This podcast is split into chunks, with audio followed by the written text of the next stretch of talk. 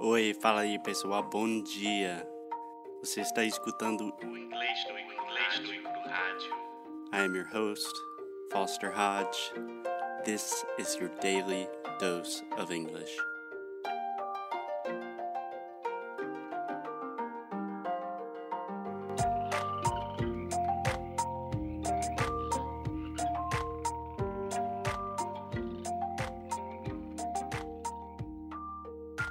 Well, hey, Alexia. No. this is very wrong. I promise that is my first and last attempt at a British accent for the day. But today, Alexia, we're talking about England, England. about Britain. About British people. Yeah, and about Brazilians in Britain. Of course. Okay, so indeed. Indeed. I'm sorry. Indeed. Okay, we need to stop and just speak in our normal English. So, last week, more or less last week, Alexia and I went to England for a wedding. Parabangs. Congratulations, Vito and Luisa. Yes. Um we didn't tell you guys because it was very confusing and it was a lot to do in just 5 days. So that's it. We went to London, London and Oxford. Yes, we went to London and Oxford. So, before we get started talking about Brazilians in England, which there are a lot, a lot of them, um, opinions, impressions, Alexia? What did you think about England? I love England. I really do. I love all about England. I love their accent, but it's damn expensive. Can I correct one thing? Uh huh. You said I love all about England. I would say I love everything about England. Okay. I love everything about England. Yeah, I agree. England is a beautiful place. Alexia and I both have experience in England. I studied in Oxford when I was in university, and Alexia studied in the south of England in a city called Swanage when she was 16 years old. 16 years old. Yeah. So England is a place that we both have very happy, fond memories of. Um, what about this time? Anything in particular stand out to you? Um, maybe the way I looked at the cities, like with my grown up eyes, Mm-hmm. that this time I could go to the pubs, I could enjoy a little bit more of the nightlife, things like that. Yeah, yeah. I could not look up look at England with my grown up eyes because when we went, I was only 28. Now I'm 29. so no. I still, I don't know. um, about Oxford, Oxford is amazing. It's simply amazing. Yeah. So for those of you who don't know, Oxford is essentially just a university city.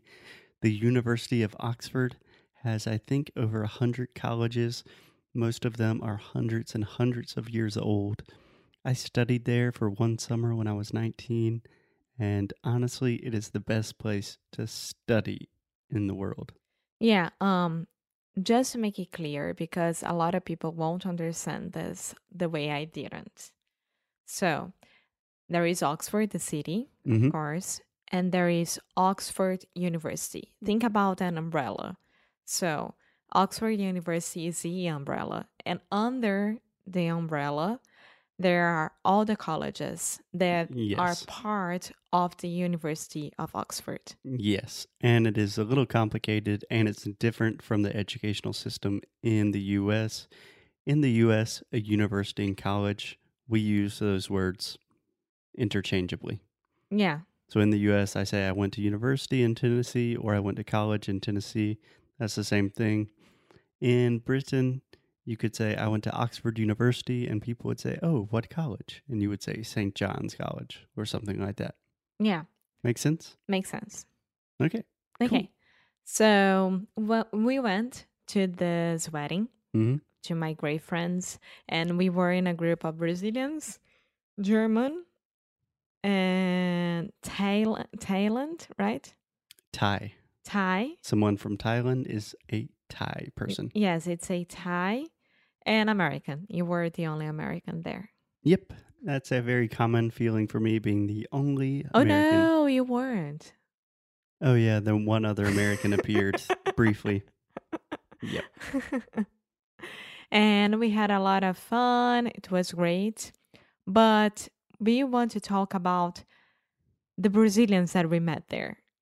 Yeah. So I think the most interesting thing to point out is we spent more or less five days in England, and I don't think I truly met one British person. That's true. I met people from all over the world, had conversations with Brazilians, Germans, Thai people, everywhere, but really no British people. yeah, yeah. So England is super international, and especially London. And London is. I, I didn't hear English on the streets at all. Yeah. I heard every kind of language around the world, hmm but no English. Yeah. And I think we can do an episode on the fact if that is a good thing or a bad thing. Mm-hmm. But let's just tell some of our stories about Brazilians in London. Yeah. So, which one do you want to start with? I want to start with the waiter. Ooh, can I tell this one? Yes. Okay. So, we had a big table for eight people at an Italian restaurant in London. And for some reason, one of our friends got lost. So, everyone was looking for that friend. And at the table, it was just me and Tomás, one of our Brazilian friends. So the waiter came up to our table in a perfect British accent, asked us what we wanted to drink, if we wanted anything while we were waiting on our friends. And I was like, huh, hmm, so nice, British people. And Tomás and I were sitting there speaking in Portuguese. And when the waiter returned, he was like, E aí, galera, já, já decidiu que você quer, quer comer and we were like, wait, what? And he's like, You're Brazilians. I think I should speak to you in Portuguese. But we're like, Where are you from? He's like, Espírito Santo. Capixaba. yeah. So then we played a very funny joke. We a had- prank, right? yeah. We pulled a prank on one of our friends making a joke about football. No, I was part of the prank. I didn't know about anything. When I came back to the table after trying to find our friend, Aninha, which was lost, uh, we came back and he, the waiter came back to the table and asked us in perfect English, um, what do you want? And I was trying to understand what was the best dish for dish to order. Mm-hmm.